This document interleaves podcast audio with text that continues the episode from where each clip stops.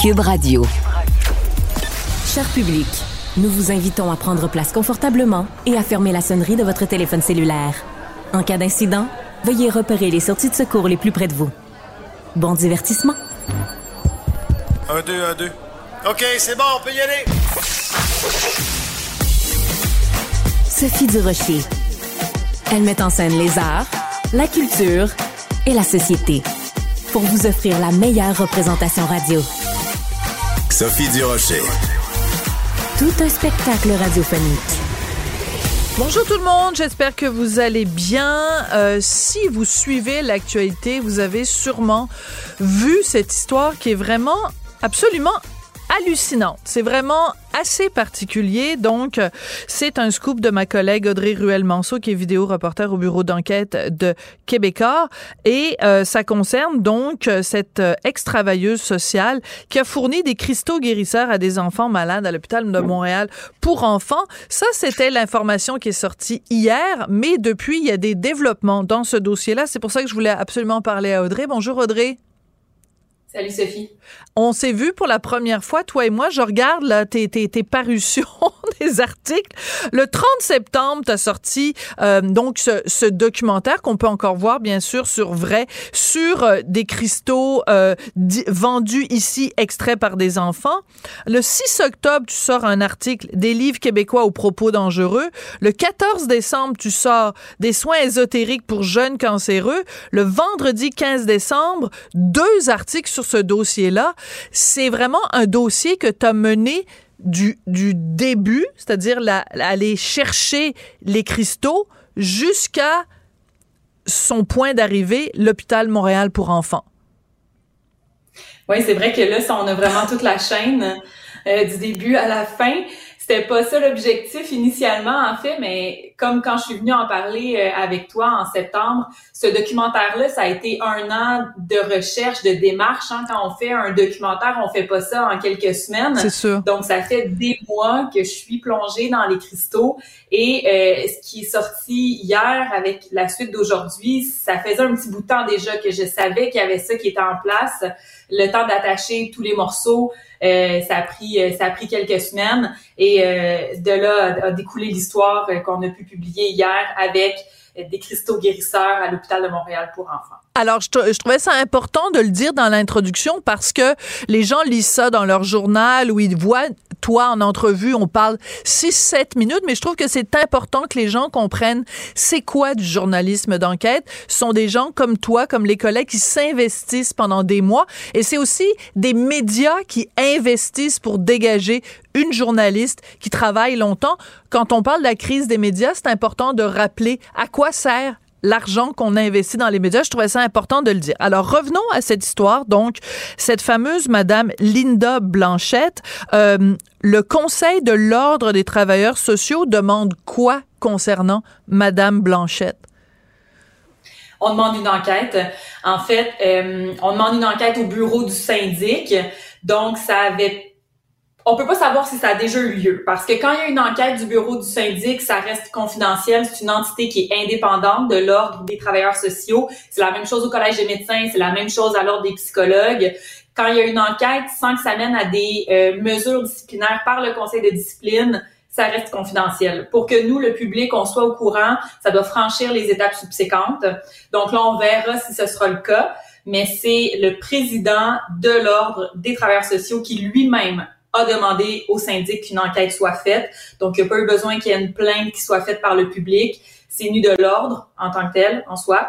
Et euh, cette enquête-là a donc été déclenchée euh, hier euh, à la lumière des informations qu'on a rendues publiques, qu'on a découvertes et qu'on a partagées. Alors, c'est d'après toi, quel élément de ton reportage explosif d'hier qui a provoqué justement cette demande d'enquête de la part du président de l'ordre? Il y en a certainement eu quelques-uns quand on regarde le code de déontologie des travailleurs sociaux, quand on regarde ce qu'ils peuvent faire et ne peuvent pas faire, on voit déjà que euh, il y a certaines limites qui, en tout cas en apparence, ont été euh, possiblement franchies.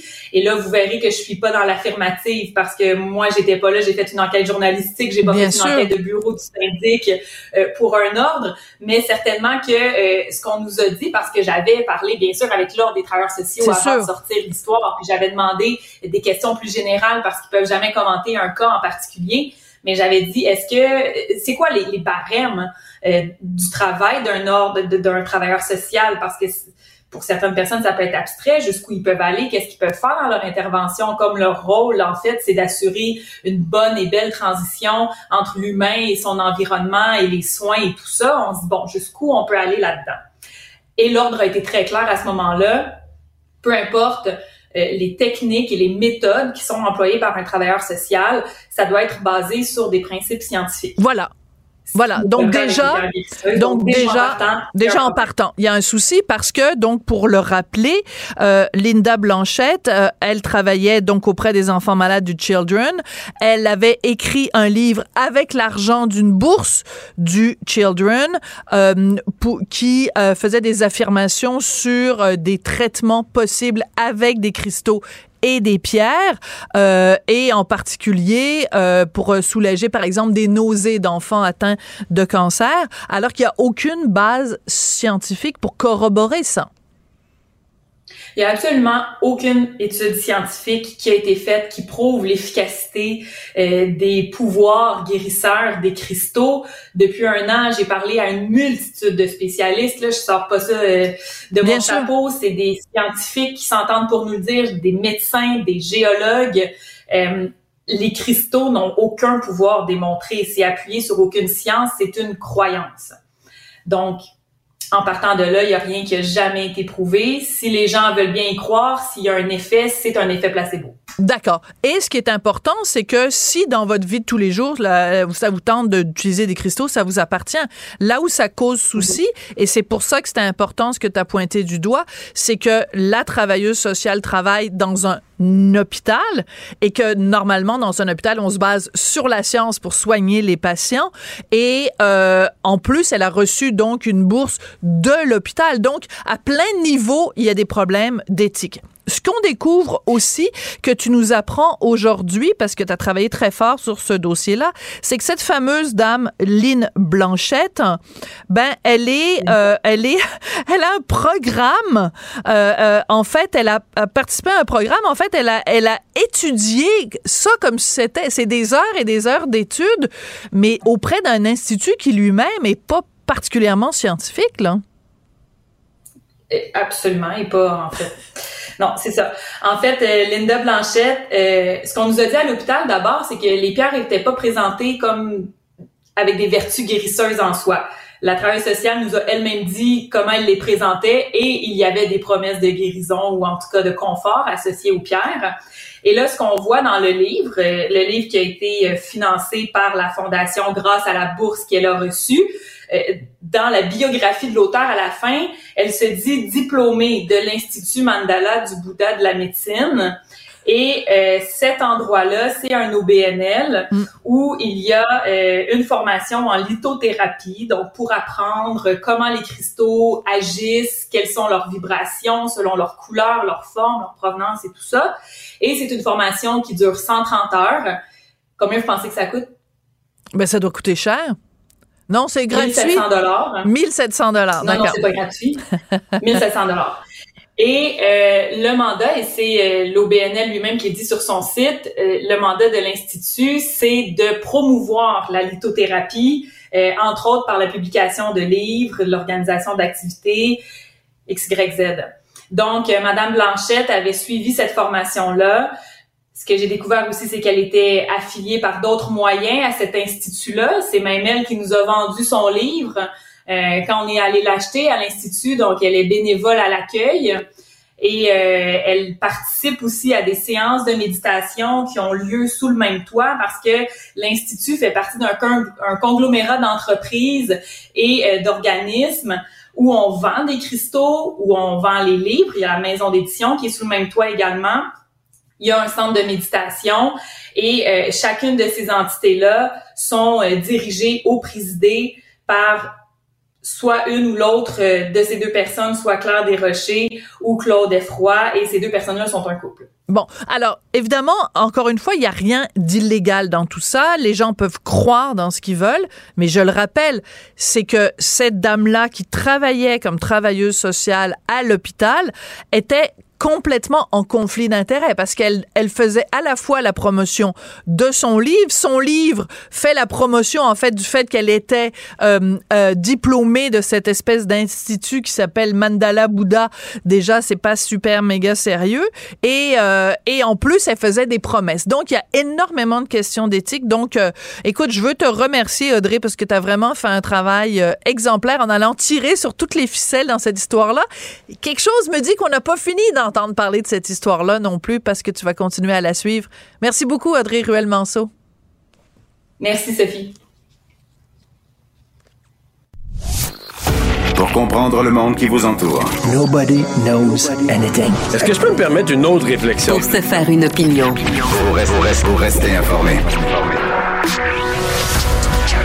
Des idées fortes pour vous faire une bonne idée. Ça aurait été un scandale. Il serait dans la rue pour exiger d'être vacciné?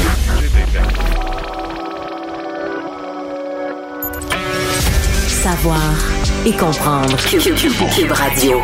Une radio pas comme les autres.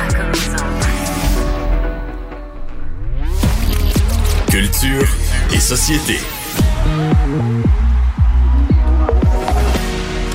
Jean-François Barry, bonjour. Euh, à chaque fois, tu as un look différent. Premièrement, tu es dans un endroit différent. Là, t'es quoi? T'es à... T'es à Val d'Or? T'es où, là? Je suis à Lassar. Ah, ben j'étais pas loin. Euh, je suis déjà allée en ben Abitibi, mais Lassar, non. Je suis allée à Amos, je suis allée à Rouen, mais Lassar, je me rappelle pas. En fait, c'est qu'il y a une compagnie qui m'a engagé pour trois de ces parties de Noël. Donc, hein? c'est pour ça que je suis sur un, long séjour en Abitibi. Je l'ai accepté parce que d'un, j'aime animer des soirées. J'ai des soirées pour le temps des fêtes. Euh, ben, en fait, pour n'importe quand de l'année, mais c'est très propice pour le temps des fêtes. Et ben, le fait que mon fils est à Val d'Or euh, avec les foreurs, ben, ça me permet de venir le voir et de travailler en même temps. Alors, je me promène de chambre d'hôtel en chambre d'hôtel. Une autre chambre d'hôtel, une autre. En tout cas, il y a une chanson de Gilderoy, c'était ça, hein, je pense, quelque une chose autre comme peine d'amour. Une autre peine d'amour, une autre chambre d'hôtel. Bon. Non, non, euh, tu l'avais. C'est une autre chambre d'hôtel, une autre peine d'amour. Ça faisait trois jours que j'étais parti chanter des chansons d'amour pour gagner ma vie. C'est ça, la chanson. Puis là, le refrain, c'est une autre chambre d'hôtel, une autre peine d'amour. On s'ennuie de Gildor à la guitare. Euh, écoute. Moi, j'aimais bien. Oui, euh, Jean-François, tu veux nous parler des dépenses stupides. Qu'entends-tu par dépenses stupides? Là, je, vais, je vais finir ma semaine euh, avec euh, le Grinch. Je vais être Grinch aujourd'hui. moi, je, moi, je déteste quand on entend dire que, tu sais, mettons, là, un conglomérat s'en va quelque part et puis là, il dépense sur la carte de crédit des contribuables. Tu sais, ce genre de dépenses-là stupides, là, j'aguis ça parce qu'après ça, on cherche de l'argent pour les gens qui sont dans la rue présentement. Pour, on n'a jamais d'argent au Québec, mais puis au Canada, mais on en dépense pour des Et voilà. Et là, mais c'est le cas aussi des villes, des fois dans des. Puis là, ça ne ah. paraît pas. C'est des plus petites dépenses. Mais là, moi, derrière chez nous, là, c'est la première fois que je vais aller au conseil de ville de ma ville. Derrière chez nous, il y a comme six ans, ils ont décidé de faire une glace. Parce qu'il y a un petit parc derrière chez nous, mais c'est tout petit. Là, ils voulaient que les jeunes aient une patinoire. Parce ben que c'est trop difficile d'aller à celle qui est à quatre coins de rue. Fait qu'ils ont dit, ça en prend une dans votre quartier. Fait que là, ils ont pris le peu d'espace vert qui nous restait pour faire une glace là-dessus. Mais c'est pas grave, vous allez dire l'hiver, il n'y a pas d'espace vert. Le problème, c'est que quand tu fais euh, une patinoire sur du gazon, puis que tu passes le tracteur là-dessus pour venir, puis que qu'est-ce qui arrive au gazon, tu penses, le printemps suivant? Il faut que tu le remettes au ben, complet? Il y en a plus. Il y en a plus. Il est tout abîmé. ça coûte. Laisse-moi deviner, ça doit coûter autour de 25-30 000 Je ne sais pas. Ce que je sais, c'est ah. qu'ils ont laissé les jeunes du camp de jour jouer dans, dans, dans herbe avec un peu de sable, parce que c'est ça qu'il y avait lors de l'été. Bon. Là, l'année d'après, ils ont décidé de tourber tout ça. J'ai fait, bon, parfait, ils ont compris. Fait que vers le mois d'août, ils sont venus tourber, il y a comme trois ans de ça. Ils ont mis de la belle pelouse. J'ai fait, bon, ils ont compris que c'était une mauvaise idée, la patinoire. Ben non, ils ont refait une patinoire dessus. Là, cette année, cette hmm, année, même chose, c'est plus un parc, c'est un désert, tu comprends? Il n'y a plus de gazon. Puis il y a plein de jeunes qui allaient jouer au ballon, au, baseball. Il y a plein de jeunes, à la tag, il y a plein d'affaires de jeunes, tu sais. Mais là, tu ne vas plus jouer là. à part des, des, des mauvaises herbes avec, qui piquent là, en dessous des pieds, là, euh, puis des pissenlits, il n'y a rien dans. Bon. Là, cette année, fin août, Puis là, ils ont passé au vote, voir s'ils faisaient une slate de béton pour faire la patinoire. Là, on a voté contre dans le quartier Mais parce là- que c'est trop petit, ça vaut pas la peine. Puis de toute façon, il n'y a plus d'hiver, en tout cas. Fait qu'on a voté contre, et là, je les vois euh, au mois d'août cette année venir tout égaliser le terrain avec toute une grosse équipe et retourber à nouveau. Ah, Alors, je là, dis, ça va faire. Yes, ils ont compris que c'était une mauvaise idée, la patinoire. Tu sais, ils sont venus toutes retomber. C'était beau, le fin août, là, vert, vert, vert. J'ai dit, hey, euh, avril, mai l'année prochaine, ça va être spick and span. Ils viennent de venir réinstaller les bandes. Pendant, Le ils ont profité, ils ont profité du fait que t'étais en, t'étais en Abitibi. Et là, ils sont, ils t'ont joué dans le dos. Moi, je pense qu'il y a une histoire là, là, il y a un complot. Donc, c'est tout, cette- tout ça, très bien expliqué, qui fait en sorte que pour la première fois, tu vas aller au conseil de ville.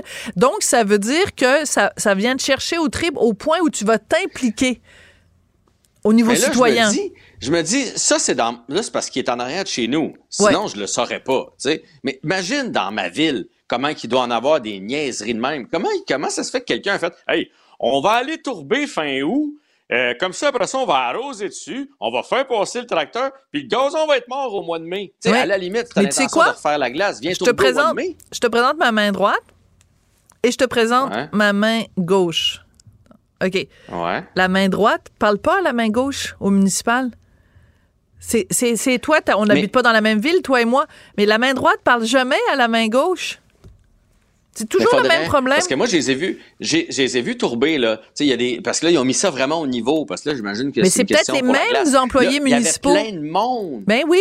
plein de monde qui sont venus travailler là-dessus. Eh fait que là, c'est des journées de travail. Après ça, évidemment, la tourbe, ça coûte ce que ta tourbe, ça, ça coûte. Il y avait des, des pépines puis tout ça là, pour venir mettre ça au niveau. Puis là, même chose, là, ma blonde a dit, parce que moi, je suis pas à la maison, elle m'a dit, ça fait deux jours là, qu'il y a des employés de la ville qui construisent la petite bande autour. Là, fait que, Ah as-tu oui, pensé combien bande. on met d'argent Eh oui. pour 10 jours de patin? Parce qu'au Québec, là, les patinoires, tu sais, moi, quand j'étais jeune, dans le temps des fêtes, on se demandait pas si la glace allait être faite. On patinait tout le temps des fêtes parce que c'était le congé d'école. On avait des hivers au Québec. Est-ce que vous avez l'impression que présentement, on est en train de, de mettre en place quelque chose qui va nous permettre de patiner dans les prochaines semaines? Il fait 8, là, Ouais. présentement. On n'a plus d'hiver. Fait qu'on patine ces glaces extérieures?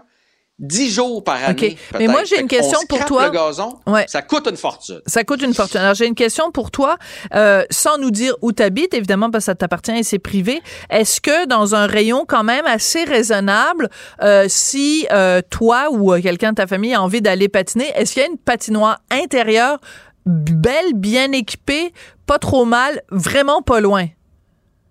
Ouais, oui, il y a Bon. du hockey libre et du patinage Bon, ben libre alors. presque à tous les jours. Bon. Il y a même une glace maintenant, les glaces du Canadien qu'on appelle réfrigérées. Elle, elle est belle, ça patine depuis novembre jusqu'à la fin de l'année parce Bon. que parce que c'est réfrigéré. Et pas loin de chez nous, à trois minutes de voiture, dix minutes à pied, il y en a une qui est faite sur un terrain de basketball, donc elle est faite sur du ciment.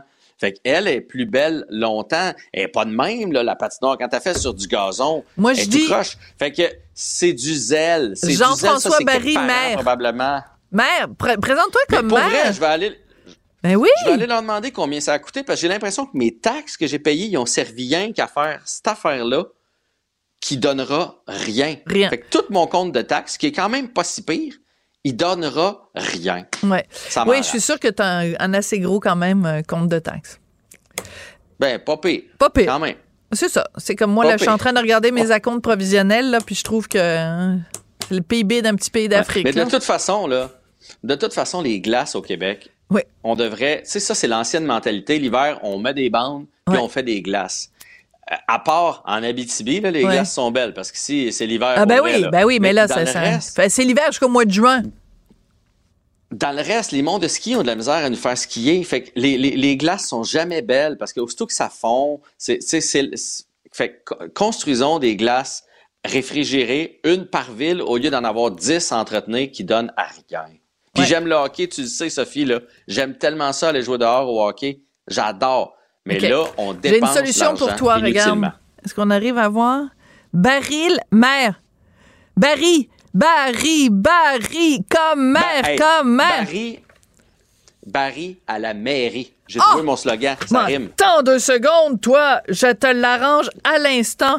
Barry à la mairie, Barry à la mairie. Hey. Jean-François, ça a été un plaisir. On se revoit en 2024. Merci beaucoup. C'est un plaisir euh, chaque jour de te parler. Les jours où t'es pas là, on s'ennuie de toi. Merci beaucoup. Et euh, Barry à la Bon mairie en 2024. Pour faire de la mairie un pays. Bye, salut Jean-François. Oh, ben, ouais. Sophie Durocher. Passionnée, cultivée, rigoureuse. Elle n'est jamais à court d'arguments. Pour savoir et comprendre, Sophie Durocher. Émotionnelle ou rationnelle? En accord ou à l'opposé? Par ici, les brasseurs d'opinion et de vision. Les rencontres de l'air. Bonjour, euh, Christian Rioux, correspondant du Devoir à Paris. Notre dernière chronique de 2024. Mon sujet préféré, des gens qui bafouent le français. Les vilains, Ah, ah, les méchants. les méchants. Les, les horribles, les horribles, les horribles. Vous savez, la France est le, le, le prix des, le, pays des prix. Hein? On a Oui, le prix ben oui. Goncourt, le prix Renaudot. Femina, le prix de l'Académie française, et puis on en oublie un certain nombre. Mais il y en a un qui, moi, est mon préféré. Et je, je vous dirais qu'à chaque année, je l'attends. Je l'attends impatiemment. Ça arrive à la fin, à la fin de l'année. C'est le prix de la carpette anglaise. D'abord, le nom est absolument, Ah! absolument Ça dit tout. extraordinaire. Je ne sais pas quel écrit, je sais pas quel écrivain a trouvé. C'est un écrivain qui a trouvé ce nom-là. C'est Ouais. certain. La carpette anglaise, ça existe depuis 1999. Hein. C'est c'est un prix. euh, euh, il se définit comme ça. C'est un prix d'indignité civique. Hein. Indignité civique. Euh, oui, c'est un prix qui récompense, entre guillemets, hein, qui, qui désigne les gens qui s'acharnent à promouvoir l'anglais au détriment du français Et en voilà, permanence. tout ce que je dénonce Et- et- constamment et que je déteste. Voilà. Absolument. Absolument. La dernière, une grande. On avait l'année dernière, c'était Emmanuel Macron qui l'avait Oui. euh, remporté, hein, parce que Ouais. c'est d'abord un prix, c'est d'abord un prix français, et, et, euh, et- et il avait évidemment, on connaît Macron, euh, la, la Startup Nation, etc., etc. Enfin, les- le nombre de le nombre d'expressions anglaises que Macron euh, multiplie et comment Macron a favorisé l'anglais au, au niveau de l'Union européenne. Bon, il méritait, il méritait son prix. Et L'autre gagnant du prix, c'est- parce qu'il y a un prix international, ça avait été Justin Trudeau. Oui, oui, c'est vrai. Vous voyez, vous voyez Voilà. l'année. Ouais, Voilà. Ça, c'était 2022. C'était- une grande année. À- Anus horribilus. oui, à cause de Mary Simon. Oui. À, à cause de Mary Simon, la gouverneure générale qui qui parlait pas euh, qui parlait pas français. Et qu'il parle Donc- toujours donc- pas un an plus Mais tard. cette année, Ouais. cette année, bon, c'est- des c'est des oui, et voilà, wow, bon, écoutez, ça s'apprend pas comme ça une langue, hein, c'est pas. Ouais, faire aux semblant, pauvres étudiants bon. de l'Université Euh, McGill. Écoutez, cette- cette- Ouais, ouais, les pauvres, on, on les plaint. Bon, euh, donc, euh, écoutez, euh, cette année, euh, c'est l'Agence française de développement Hmm? euh, qui, euh, qui, qui remporte le prix, qui est un organisme qui, qui organise la coopération internationale française euh, dans, dans, L'équivalent de l'ACDI, euh, mettons, Dans les pays, ouais. euh, c'est un peu comme l'ACDI, oui, en fait, c'est à peu près, c'est à peu près ça. Et donc, cette, cette, cet organisme qui a la chance de travailler sur un continent hein, où il y a, où il y a des millions, des, des dizaines et des centaines de millions de locuteurs qui parlent français, organise des événements en anglais destinés à l'Afrique francophone. hein. On fait des, des, des- on fait des, des AFD Invitation Research Con- Con- Conservation. Ouais, c'est pour, pour euh, N'importe faire- quoi. on fait, on fait- ah, voilà, voilà, on fait euh, même l'anniversaire même de, le- de, de l'organisme, c'est appelé Let's Start Together. Vous voyez? The party. à- Let's alors start together the party. The party, Ah. exactement. Donc, donc on s'adresse, à des francophones, on, on s'adresse à des Africains qui sont massivement francophones, mais on leur organise littéralement des euh, des, euh, des des événements en anglais. Euh, on- ils ont euh, en 2022, ils ont organisé une conférence sur la sustainability. Hein? Ah oui, le durable, le développement durable. On, voit. Oui, la durabilité, enfin, c'est difficile à traduire. Et, non, pas difficile. On, y a invité un, on a invité un philosophe qui s'appelle Suleiman Bachir euh, Diagne euh, et qui est venu prononcer une conférence qu'il avait évidemment écrite en français, qu'il a prononcée en anglais, qu'il a été obligé de lui-même de traduire, j'imagine, comme il pouvait avec, avec un interprète qui, lui, la, la retraduisait en français. Vous, ben, voyons donc. Vous, voyez, vous voyez, voyez ce qui s'est passé. Et, On marche sur la tête, là. Des, des, Oh, oui, marcher sur la tête, c'est exactement la bonne expression, je pense. Et euh, il y avait là-dedans des citations de Léopold Sangar, le, un ben des fondateurs de, de, ben de, la, de, la, francophonie, le grand, le grand ben Sénégalais, Léopold Sangar et, tout, écrivain, euh, voilà. Et, Chantre de la négritude, si on a encore le droit de dire ce mot-là. Absolument, disons-le, qui, qui, qui, qui, crée même cette idée, ce concept de, mhm. de, négritude. Et donc, euh, et, donc on, a, pris des citations de Léopold Sangar qu'on a traduites en anglais et que l'interprète retraduisait en français. J'ose à peine, à peine imaginer à quoi ça pouvait, à quoi, ça pouvait euh, ressembler. Hein. Quand même, l'OIF n'arrête pas de se, l'Organisation internationale de la francophonie n'arrête pas de, de, de, répéter que, que sur les 300 millions de, de 321 millions de francophones dans le monde, 60% sont en Afrique et que ben l'avenir du français est en est En Afrique absolument. Et c'est d'ailleurs une Rwandaise qui est à la tête euh, voilà, de l'Organisation internationale de la francophonie. Alors moi, je suis curieuse, euh, qui a reçu le, le, le prix de la carpette à, à l'international? Alors, alors, il y a un prix international, et là, c'est, Bruxelles, la région de Bruxelles, qui est en particulier un politicien qui s'appelle Stephen Gatz, euh, qui, qui, qui, est ministre dans cette région-là, parce que lui a proposé que l'anglais devienne la troisième langue administrative de, cette, de la région de Bruxelles. Vous savez que mm. Bruxelles est une région bilingue, hein, euh, euh, flamand, euh. Bruxelles est une vieille ville flamande hein, au 19e siècle. Eh oui, d'où les chansons de Jacques Brel. les, flamandes, les flamandes, les flas, les flas, les flamandes, les flamandes, ça danse sans Voilà, voilà le plat pays. Voilà, le plat pays. Absolument, tout à fait, tout à fait. Et, et, et donc, lui a proposé que l'anglais devienne comme ça, euh, même ben si c'est pas du tout une langue euh, locale, devienne, devienne la troisième langue. Euh, Mais au nom de quoi? au nom de quoi, Christian? Bon, il y, a au, nom, au nom probablement de deux choses, c'est-à-dire il y a, il y a bon, d'abord l'Union européenne qui est installée à Bruxelles. Donc l'Union, la langue de l'Union européenne, même si les Britanniques sont sortis de l'Union européenne, quand ils sont sortis, même Emmanuel Macron l'avait dit, hein, enfin peut-être qu'on va pouvoir parler plus français. Non, on parle encore moins français depuis que les Anglais sont, sont, sont partis dans l'Union européenne. L'autre affaire aussi, je crois que c'est un, c'est un libéral, c'est il est dans un parti libéral flamand. Mm. Les Flamands ont une, ont une détestation du français. Ben c'est vrai que le français leur a un peu volé leur ville, leur capitale, euh, Bruxelles, qui était, qui était autrefois euh, flamande. Et donc, euh, souvent, pour, pour, pour mettre de côté le français, ils, choisissent l'anglais. Donc, je ne sais pas si vous êtes déjà allé en, Flandre, en, ben, Belgique. Moi, mon, ça mon frère et ma soeur sont nés en Belgique. Oui.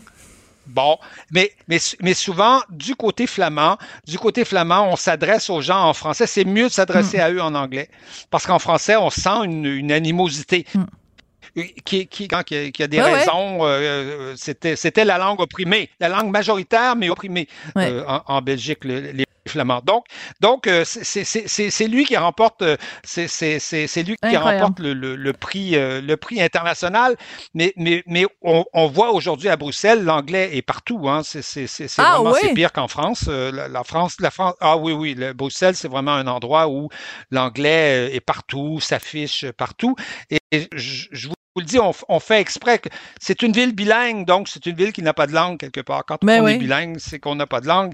Et quand on n'a pas de langue, ben, on parle anglais. Et voilà, c'est tellement bien résumé. Quand on n'a pas de culture, quand, quand on est de nulle part, on parle anglais. Et, voilà. c'est un peu le, triste sort de, Bruxelles, qui est une ville magnifique par, par ailleurs. Ouais.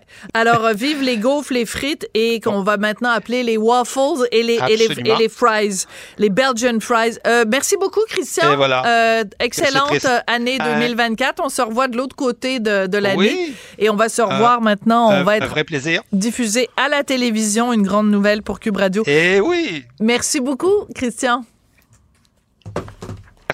Merci infiniment et bonne année et joyeux Noël. Oui, joyeux Noël. Ben oui, j'ai oublié le plus important. Joyeux Noël, merci. Bah. Sophie Durocher. Divertissante. Elle sait comment se donner en spectacle pour vous offrir la meilleure représentation. Ma collègue Audrey Robitaille, qui est journaliste à la recherche chez Cube, vient de me rejoindre en studio parce que euh, tu as fait des découvertes assez surprenantes, Audrey. Moi, on m'a juste dit Audrey va venir te parler d'une petite annonce publiée la semaine dernière sur Facebook pour trouver une famille d'accueil à un enfant de 5 ans. Je suis très intriguée, Audrey. Oui, une petite annonce, Sophie, euh, qui m'a laissé un peu euh, perplexe. Donc, je t'allie tout de suite. Ouais. Bonjour, j'ai 5 ans et je suis à la recherche d'une famille d'accueil qui pourrait faire une énorme différence dans ma vie. Je suis très jeune, mais j'ai déjà traversé plusieurs situations difficiles. J'ai de la misère à exprimer mes émotions et pour m'aider, j'aurais besoin de parents compréhensifs et patients m'offrant un encadrement soutenu. Je suis un petit garçon curieux et très intelligent. J'aime avoir l'intention de l'adulte et faire des activités telles que sauter dans une piscine et jouer avec mes camions. Je suis un enfant souriant et rieur. L'idéal serait d'être dans une famille avec des parents sans enfants qui peuvent me donner un foyer sécurisant et stable afin de me permettre de rétablir ma confiance envers les adultes. J'espère trouver une famille qui prendra soin de moi. Signé Didier. Bon, alors ça vient nous interpeller évidemment parce qu'on a l'impression que c'est euh, que l'enfant en question est en train de se vendre, de vendre ses qualités, un petit peu Mhm. comme un, comme un, je sais pas, comme un, un- un dating show ou comme une audition à l'aveugle à la voix. Donc c'est sûr que ma première impression, j'éprouve quand même un malaise. Est-ce que c'est un vrai enfant? Est-ce qu'il y a une vraie identité, une vraie description d'un enfant? Bon, là, c'était ça ma question. Parce que moi, je suis habituée à voir des, euh, des publications comme ça pour des animaux de compagnie. Ben oui. Qu'on vend, qu'on cherche une famille, mais un enfant, jamais. Donc, j'ai eu envie d'aller voir à la source là, parce que la publication avait eu 8000 partages quand Wow. même. Là, fait qu'il devait avoir euh, des téléphones. Et effectivement, euh, ce qu'on vient d'entendre, c'est c'est vraiment un, un vrai enfant là, qui existe. Euh, donc, c'est pas. euh, c'est juste. Ils ont changé le nom pour, euh, bien sûr, conserver l'anonymat. Mais c'est- est mineur. c'est ça, Ouais. mais c'est vraiment un vrai, temps- un, un vrai enfant. Donc, j'ai parlé avec Josée Pelletier, la responsable au centre jeunesse de Chaudière-Appalaches. Puis, elle, elle m'a expliqué que la publication en question visait à créer un portrait personnalisé d'un enfant en recherche de famille d'accueil. Puis, l'objectif, c'était justement d'aller chercher l'émotion chez les personnes, puis qui qui appellent, qui ont un intérêt en fait pour être famille d'accueil. Euh, puis, elle a reçu plus de 80 appels de, Wow, de- de familles qui étaient intéressées. Donc, ça marche. Aller chercher, euh, aller prendre les gens par les sentiments, ça fonctionne. Oui, vraiment. Euh, mais ça soulève aussi quelques préoccupations parce que, bon, c'est, j'ai, j'ai jamais vu ça, là, comme je t'avais expliqué. Oui, ça ressemble à une annonce de la SPCA. Je m'excuse de le dire comme ça. Ben, là. vraiment, vraiment. En fait, les parents, comment ça fonctionne le processus? J'avais plein de questions. Euh, donc, j'ai parlé à Geneviève Rioux, présidente de la Fédération des familles d'accueil et ressources intermédiaires du Québec. Puis, elle aussi était pas mal mitigée face à ce genre Ah, d'annonce-là. C'était pas la première fois qu'elle voyait ça, mais elle avait plusieurs choses à dire, euh, notamment euh, en ce qui concerne l'attente des parents qui postulent pour avoir cet enfant-là. Euh, donc, je te laisse écouter un extrait de mon entrevue avec elle. Entre une publication qui dit devenir famille d'accueil, nous recherchons euh, des gens Voilà. pour des enfants de 0,5 ans et ce type de communication-là, ben celle-là est plus attrayante. On court des chances de recevoir plus d'appels. Moi, ce qui m'inquiète par contre, c'est que les gens vont appeler pour cet enfant-là, vont appeler pour ce couple-là, vont être interpellés directement. Mais lorsqu'on leur dit comment qu'on va leur dire, ben non, en fin de compte, on va leur dire, euh, ben non, on a trouvé déjà quelqu'un, mais faites une démarche supplémentaire, euh, on en aurait d'autres. C'est un peu ça. C'est Mhm. euh, j'ai- de commencer un peu une relation de partenaire avec un mensonge, ça me dérange un peu. Donc, le mot mensonge est quand même fort parce qu'on comprend en effet que euh, parmi, mettons, les 80 personnes qui ont appelé, il y en a peut-être une qui va en effet euh, prendre cet enfant-là, mais quand les autres vont vouloir, ben on va leur dire, ben cet enfant-là, il a déjà trouvé une famille, donc c'est pas lui, Mhm. c'est pas cet enfant-là. Donc, c'est pour ça qu'on fait miroiter quelque chose qui est la déception aussi. Il y a plusieurs choses qui sont pas dites. Euh, ça prend plusieurs mois de être famille d'accueil, Ben le oui. processus. Euh, tu sais, il y en a plusieurs qui ont appelé pour avoir l'enfant à Noël. Elle, mais c'est pas comme ça que ça fonctionne. Donc, il manque un peu de détails, euh, puisqu'elle m'expliquait, elle, elle, elle est, euh, elle est euh, famille d'accueil depuis 20 ans déjà, donc elle est de Madame l'expérience. Ouais. Oui, Madame Rio. Puis quand elle lit cette publication-là, elle comprend que c'est vraiment un enfant avec des besoins lourds pour qu'il y ait une famille Ah, qui oui. Qu'il faut pas qu'il y ait d'enfants, c'est que c'est c'est c'est un enfant euh, qui demande beaucoup beaucoup d'attention. Puis ça c'est peut-être moins précisé dans l'article, c'est En pas effet. dans, dans la publication, c'est pas juste des petits besoins, ça elle comprend que c'est des besoins quand même lourds. Donc ça Hmm. très c'est bon point, c'est quelque très chose bon qui point, manque. en effet. Ouais. En effet, parce qu'on se demande pourquoi spécifier à ce moment-là qu'il n'y ait pas d'autres enfants. Est-ce que c'est parce que, premièrement, la, la tâche serait trop lourde ou parce que l'interaction avec les enfants serait, des autres enfants serait problématique? Ben ça, ça, ça a l'air d'un petit ange, mais c'est un petit ange qui vient avec un lourd passé. Donc, euh, Mhm. C'est ouais. ça, puis c'est de pas euh, se penser que justement être famille d'accueil, c'est euh, pas une histoire de conte de fées. C'est pas un ça vient pique-nique. avec beaucoup de défis. Voilà, Faut exactement. être prêt à ça. Euh, un autre enjeu que ça soulève, moi, ça c'est venu me titiller quand j'ai parlé avec la relationniste de presse. de, elle m'a dit tout de suite là qu'il y a plusieurs enfants qui avaient La relationniste de presse de... de, du 6 de. Chaudière-Appalaches. Oui, pardon.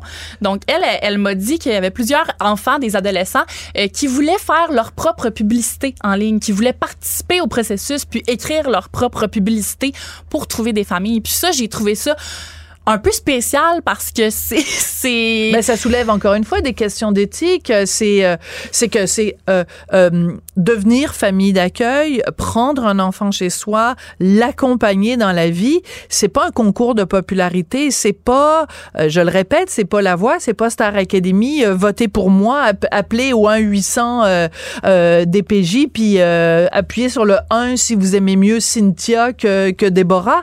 Et j- moi aussi, j'ai un énorme malaise avec ça. Puis je laisse expliquer justement euh, Ouais. Geneviève Rioux euh, qui va expliquer justement euh, quel problème elle a avec ça. d'amener des difficultés, des promesses à l'enfant.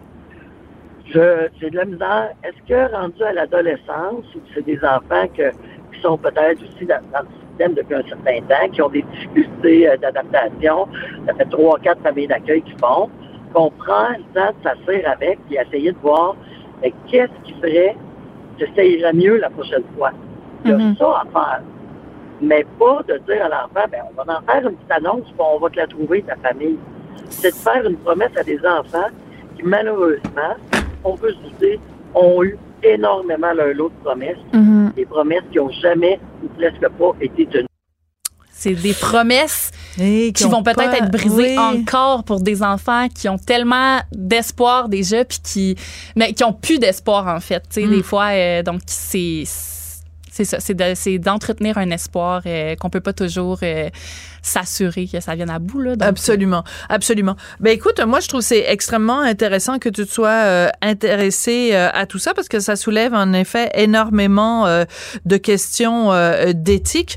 Euh, Est-ce que tu as l'impression que le fait que tu aies enquêté là-dessus, puisque c'est vraiment une enquête que tu as que tu as faite, que ça va euh, peut-être un petit peu brasser les cartes et que ce genre de publication à l'avenir, ils vont y réfléchir à deux fois avant avant d'en faire? Est-ce que tu as senti que ça venait un peu euh, brasser les cartes, mettons? Oui, mais non. Et là, c'est Ah! là mon prochain point. C'est que cette, ce genre de publication-là, en fait, est fortement encouragée. Puis même Madame Rioux me disait, euh, oui, elle est mitigée, mais en fait, c'est une bonne façon. C'est juste peut-être le d'avoir un enfant précis, c'est peut-être pas euh, la meilleure façon. Elle, elle parlait plutôt peut-être de faire une campagne de sensibilisation choc, peut-être avec un modèle type d'enfant qui englobe plusieurs enfants, de Hmm, préciser dans la publication Ouais. que c'est fictif, mais euh, de faire une campagne de, de sensibilisation qui va peut-être chercher l'émotion des parents en se faisant passer pour un enfant, mais que c'est clair que c'est fictif et que ça représente pas un enfant précisément, mais plutôt un groupe d'enfants. Je suis une petite fille de 5 ans,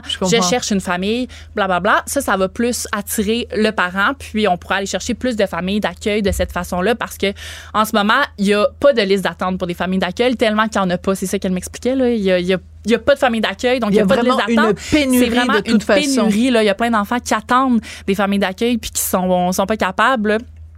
Puis pour faire un clin d'œil à notre chronique de l'autre fois sur Oui. euh, les autochtones, au Canada, il y a 53,8 des enfants en famille d'accueil qui sont autochtones.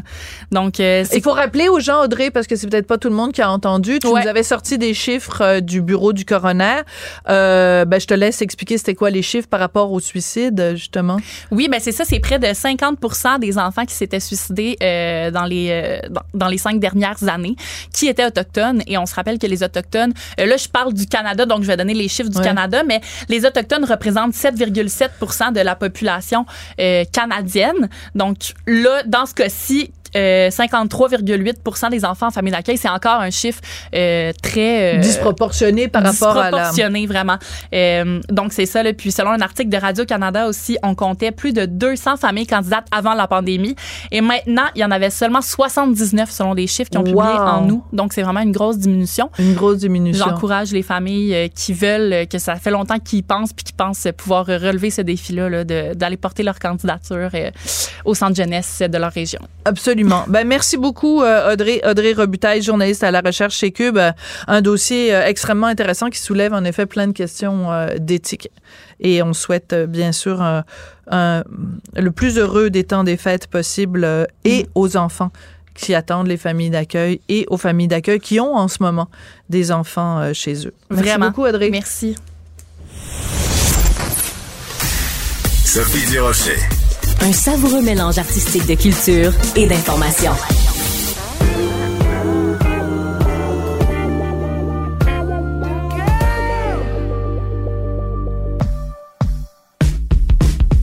Au lit avec Anne-Marie. Anne-Marie Ménard est avec nous tous les vendredis, professionnelle en sexologie, et j'adore le sujet d'aujourd'hui, l'embrassouillage. Moi, j'aime ça, embrasser mon mari. Alors, euh, pourquoi on s'embrasse? C'est tellement une bonne question. Moi aussi, c'est un sujet que j'ai adoré explorer quand j'ai fait mes recherches pour la chronique. Euh, on s'embrasse pour euh, diverses raisons. Et ça suscite l'intérêt des scientifiques au point qu'il y a une discipline qui a été appelée la philématologie pour étudier le baiser en détail. Et je vais vous donner des détails langoureux aujourd'hui sur le sujet. Alors, rappelle- rappelle-moi le nom, la philématologie? Exactement. Bon. D'accord. Alors d'abord, est-ce que dans toutes les cultures, partout, les, aux quatre coins de la planète, les gens s'embrassent? Bon, ben, écoute, c'est sûr qu'il y a plusieurs types de baisers. hein. Il y a des baisers amoureux, langoureux, érotiques, affectueux d'un parent à son enfant. On a aussi les baisers sociaux, comme les Français qui font la bise. Et je pense que c'est important de mentionner que, euh, selon la plupart des spécialistes, le baiser est un phénomène à la fois naturel, mais aussi et surtout culturel. D'accord. Donc, on semble... Oui. Oui, non, c'est ça. Donc, quand tu dis euh, culturel, c'est que, euh, ben moi, j'avais toujours entendu quand on était petit, on disait ça, un petit baiser d'esquimau, là. Mais évidemment, aujourd'hui, on dirait pas esquimau. Mais euh, je pense que dans le Grand Nord, on s'embrasse avec le nez. Est-ce que c'est possible? C'est, c'est pas dans toutes les cultures qu'on s'embrasse avec la bouche? c'est pas dans toutes les cultures qu'on s'embrasse carrément, tout Ah oui? simplement. Donc, il y a une étude qui a été faite, euh, qui a été publiée en 2015 dans The American Anthropologist. Et cette étude-là a examiné si le baiser, justement, était une pratique universelle. Et contrairement à certaines idées qu'on peut avoir, parce que c'est tellement rendu quelque chose de normalisé dans notre société, euh, qu'ils se sont rendus compte que le baiser sexuel, ok, et non pas les baisers familiaux, est présent dans une minorité de cultures. Donc, Ah. on parle de 40, oui, donc 46% sur les 168 cultures étudiées s'embrassaient dans un contexte sexuel et amoureux. OK, mais là, je suis, j'allais dire, je suis sur le derrière, mais, euh, mais euh, je suis complètement estomaquée parce que il me semble que, tu sais, les, les, la langue, puis la, les lèvres, puis le wing, wing, wing, euh, on se fait aller. Donc, mais, euh, excuse-moi de poser la question, mais donc des relations sexuelles où on s'embrasse pas? Ben, il y a plein d'autres affaires à faire, là, mais... Je, je sais j'ai tellement été fascinée par cette Ah ouais? information-là, moi aussi. Euh, je veux dire, là, je me suis dit, OK, mais comment font-ils? Ben, ils s'embrassent pas, ils font ça autrement. Puis, je veux dire, on parle de- d'autres primates, pas juste les êtres humains. Euh, eux autres aussi ont des rapports sexuels et, euh, c'est à la base de notre instinct, c'est l'instinct de survie, c'est l'instinct de reproduction. Donc, on y va plus dans le côté pratique que dans le côté émotionnel, si on veut. Ouais. Euh, mais, mais effectivement, c'est, on, on parle d'un, contact qui est intentionnel des lèvres dans seulement 77% des cultures qui ont été étudiées. Et apparemment que euh, c'est ça aussi c'est intéressant, c'est que ça semble être plus fréquent dans des sociétés qui sont plus complexes, où il y a de l'agriculture, puis il y a, il y a tout un système mis, mis en place. Euh, il n'y a pas plus d'informations sur le sujet, là, ça n'a pas été détaillé davantage, mais euh, c'est ce que les études nous relèvent pour le moment. Bon, ben écoute, alors euh, c'est fascinant. Écoute, je vais me coucher euh, euh, beaucoup plus renseigné ce soir, mais extrêmement intriguée parce que euh, ben mon mari, moi j'aime ça l'embrasser, puis j'ai j'ai vraiment de la difficulté à imaginer. Euh, ce serait vraiment très bizarre de de, de en tout cas de, de pratiquer euh, du jogging horizontal sans euh, avoir des petits bisous euh, qui rentrent dans dans l'équation. Euh, Est-ce que ça a toujours été comme ça à travers l'histoire? C'est-à-dire, est-ce que le fait de s'embrasser, ça a évolué au cours des siècles? Donc, c'est ça, certain que ça a évolué. Euh, bon, euh, les, les philématologues ont étudié euh, l'histoire du baiser et ça remonterait environ à 1500 avant Jésus-Christ en Inde. Mais à ce moment-là, ça impliquait davantage un acte de reniflement de la bouche de l'autre. Ah, Donc- Gurk! Donc, Oui, c'était pas, ça, pas les dents, là. Non, c'est ça. Donc, c'est, on, venait renifler, voir si l'autre avait bonne haleine, si, ou s'il avait mis, euh, s'il avait besoin d'un petit chlorette. oui. Puis en fait, il y aurait aussi euh, l'hypothèse que ça pourrait euh, provenir du, du fait que les mamans prémâchaient la nourriture pour leur bébé. Donc, on a toujours été euh, très curieux avec notre bouche. Les enfants vont tout mettre dans leur bouche. Ouais. Il faut constamment les surveiller. Donc, c'est certain que c'est- une partie de notre corps qui euh, nous euh, révèle beaucoup d'informations sur la découverte des, des objets ou des êtres humains ou des choses qui nous entourent. Donc, ça viendrait de là. Euh, mais vraiment, là, le, le contact des lèvres, puis on peut même remonter à, à toute l'histoire de, de la transmission de, du virus de l'herpès également. Hein. Euh, donc, ça date pas de si longtemps que ça. Ouais, c'est ça. Mais- Ben oui, parce que qui dit euh, petit bisou dit danger de s'envoyer euh, toutes sortes de, de, de cochonneries aussi en même temps. Donc, euh, tout ça vient. Il n'y a pas juste des bons côtés à se mettre la langue dans toutes sortes de d'orifices. Non, puis, OK, je- je- une petite question comme ça, question quiz. Ouais. combien de bactéries on s'échange lors d'un baiser, pensez-vous? Beaucoup trop. 80 millions. Ah, c'est dégueulasse. C'est à y repenser, je pense. Ah, ben finalement, je pense que j'aime mieux les cultures où les gens s'en- s'embrassent pas. Euh, les, euh, les, il y a différents types de baisers parce que moi, j'arrête pas de parler des bisous avec la langue, mais on peut aussi s'embrasser juste avec les lèvres sans, sans que la langue euh, soit, soit impliquée, non? Tout à fait. Puis je pense que euh, bon, dans les relations amoureuses, il y aurait deux types de baisers. Il y aurait le baiser qu'on appelle rituel, qui est celui euh, qu'on va s'offrir dans le quotidien, qui se permet de se dire bonjour, au revoir. C'est une marque d'affection, de tendresse. Euh, c'est quand même assez important parce que bon, il va vraiment indiquer euh, qu'il y a une complicité entre les partenaires. Et ensuite, on a le baiser qu'on appelle plus charnel, qui lui, ben, on a des échanges de fluides et les 80 millions de bactéries sensibles.